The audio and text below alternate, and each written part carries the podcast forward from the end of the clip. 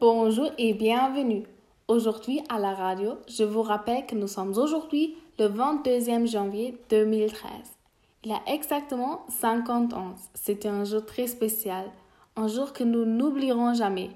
Ce jour a marqué le début de l'amitié franco-allemande qui a dû être rétablie après la Seconde Guerre mondiale. Le contrat de l'Élysée a été signé. Le chancelier Konrad Adenauer et le président français Charles de Gaulle se sont réunis à Paris pour signer le traité.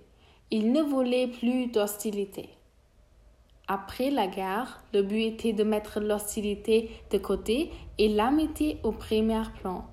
Depuis que ce traité a été signé, beaucoup de choses se sont passées. En Allemagne, on apprend le français et en France, on apprend l'allemand.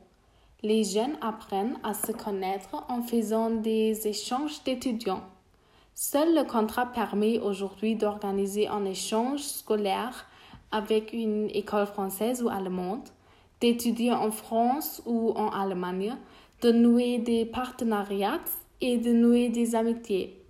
Mais aussi en politique, les relations franco-allemandes sont bien visibles.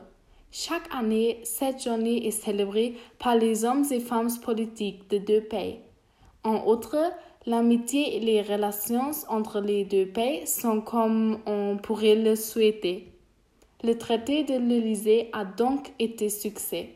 On peut dire que le traité de l'Élysée a réussi à construire une nouvelle relation et a ainsi développé une amitié pour l'éternité.